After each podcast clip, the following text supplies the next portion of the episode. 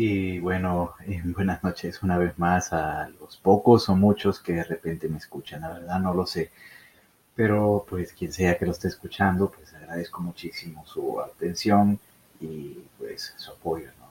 Eh, el Drake les manda saludos desde su oscura habitación a esto de las 12 y 50 de la medianoche.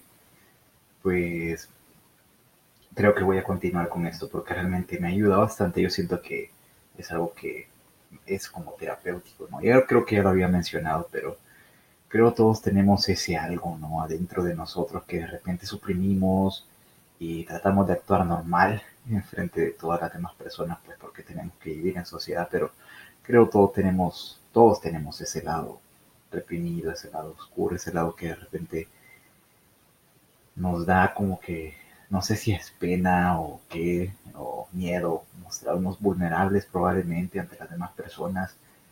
Tenemos que mantener la máscara, ¿no? De las personas normales afuera, en nuestros trabajos, o donde sea que estés, en la universidad, el colegio, lo que sea.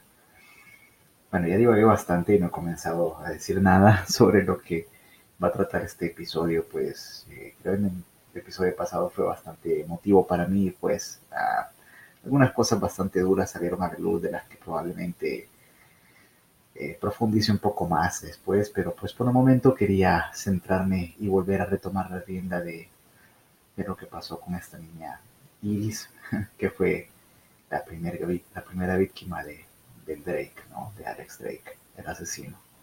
De nuevo, enfatizo, no estoy hablando de que mate a nadie, es el lenguaje figurado, espero que las personas que escuchen esto tengan la madurez mental para entender de lo que quiero hablar, ¿no? de lo, a lo que me refiero. Pues bien, la niña esta pues fue mi, fue mi, fue mi novia y nuestro comienzo fue de lo más bizarro, pues de nuevo ella para mí más en aquel momento pues no tengo reparo en decirlo, la verdad es la verdad. Vamos a hablar con la verdad acá. Y la verdad es que ella para mí era un trofeo, más que nada, ¿no? En aquel momento yo quería sentirme que podía hacer lo que quisiera con quien quisiera y pues vaya que sí lo demostré. Había pasado tanto tiempo puliendo mis habilidades para convertirme en una persona nefasta y desafortunadamente ya fue la el conejillo de indias, no de todo lo que había aprendido.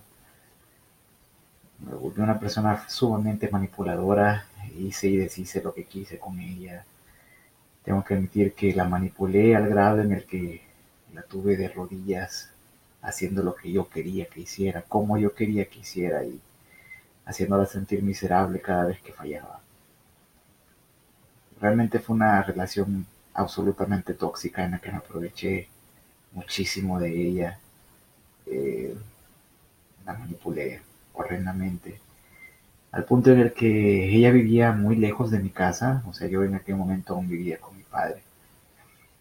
Eh, pues más que todo era vivir ahí porque realmente ya ni, ni siquiera tenemos comunicación alguna.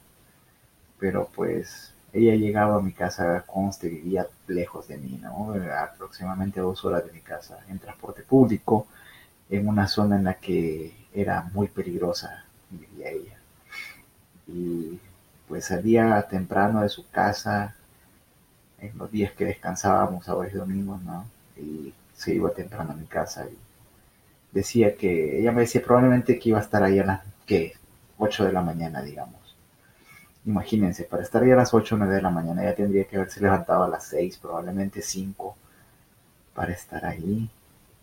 Y el Drake era tan bastardo, tan maldito, que si ella se pasaba 5 minutos de la hora que había dicho que iba a llegar, le armaba una rabieta y le armaba un drama llegaba al punto de no dejarla entrar y decirle que se fuera de regreso a su casa. O sea, ahora lo veo y sí me dio, no, la verdad sí me, siento mal por, todo lo que le hice, cómo se lo hice, o sea, luego me di cuenta de un par de cosas que pues no vienen al caso, pero el, caso es ese, ¿no? Y en las veces que sí la dejaba entrar, eh, pues la trataba muy mal la hacía sentir horrendamente culpable, como si todo era culpa de ella, ¿no? Y cómo son las cosas del destino que ahora, hoy en día, vivo en la misma zona en la que ella vivía en aquel entonces. Ahora ya no es peligrosa, pero ahora vivo en esta zona y ahora entiendo lo horrendo que es ir de acá para donde vivía antes. Es horrendamente difícil. Pero eso lo hacía ella, ¿no? A pesar de aquel entonces, pues obviamente yo no lo iba a valorar y ahora pues la comprendo un poco más, ¿no? Luego también manipulé su vida a tal grado en el que prácticamente no podía tener amistad alguna con ningún varón. Eh, sí, la, hice que dejara de hablar con todos sus amigos. Obvio, yo era una persona sumamente desequilibrada, con unas inseguridades más enormes que un tiranosaurio rex y probablemente igual de peligrosas. No era para menos, ¿no? El trasfondo psicológico que yo traía. Pero sí era así de enfermo. No podía ya tener ninguna clase de amistad con ningún varón, mucho menos eh, hablarles, ¿no? Y luego que salimos del bachillerato pasamos en esta relación tóxica por alrededor de tres años. No entiendo todavía cómo era que ella me soportaba tanto, pero pues luego entendí, ¿no? Que, bueno, pero vamos a llegar ahí. Eh, luego de que salimos del bachillerato, pues yo me, quiero decir escapé, pero realmente mi papá fue quien me echó de la casa. Me echó de la casa pues porque yo me había vuelto un vago, eh, un, estorbo prácticamente, ¿no? Y tengo que admitirles la verdad, yo nada más vivía para sacarle sangre al señor ese.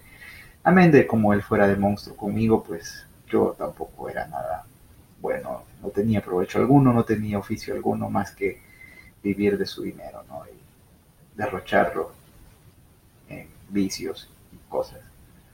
Pues me fui, me echó y empecé a ver cómo realmente la vida de dura fuera, ¿no?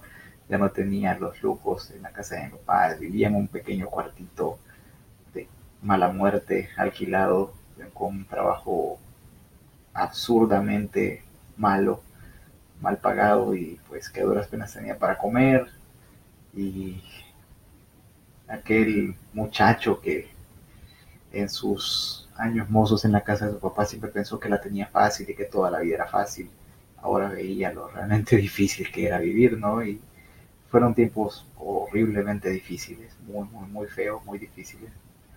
Al principio me fui a vivir en la casa de uno de mis mejores amigos y mi mejor amigo, quisiera decir, aunque luego se dañó la amistad precisamente porque me fui a vivir a la casa de él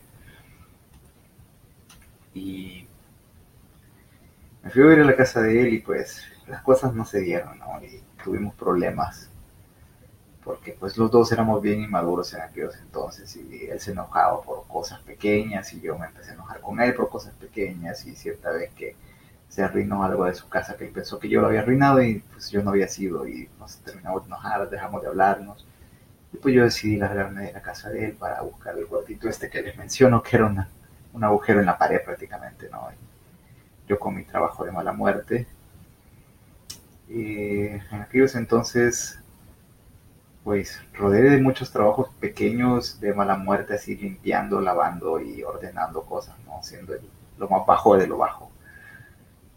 Ganando duras penas para comer, un par de huevos en la semana y a veces nada. Y pues la niña esa estuvo conmigo durante un poco de ese tiempo en el que yo empezaba a ver cómo hacer algo de la vida y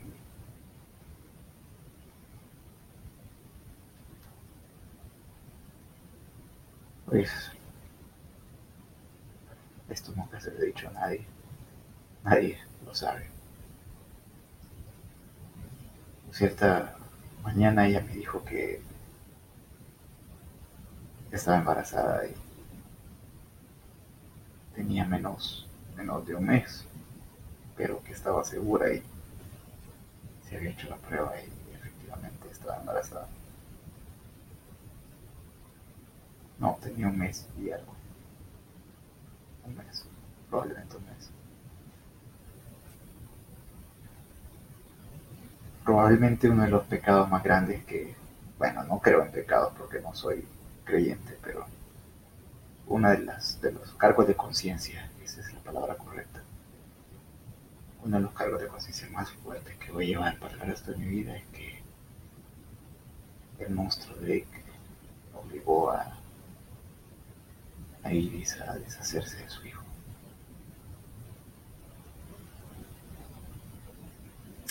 Creo que voy a detenerme aquí. Gracias por escucharme.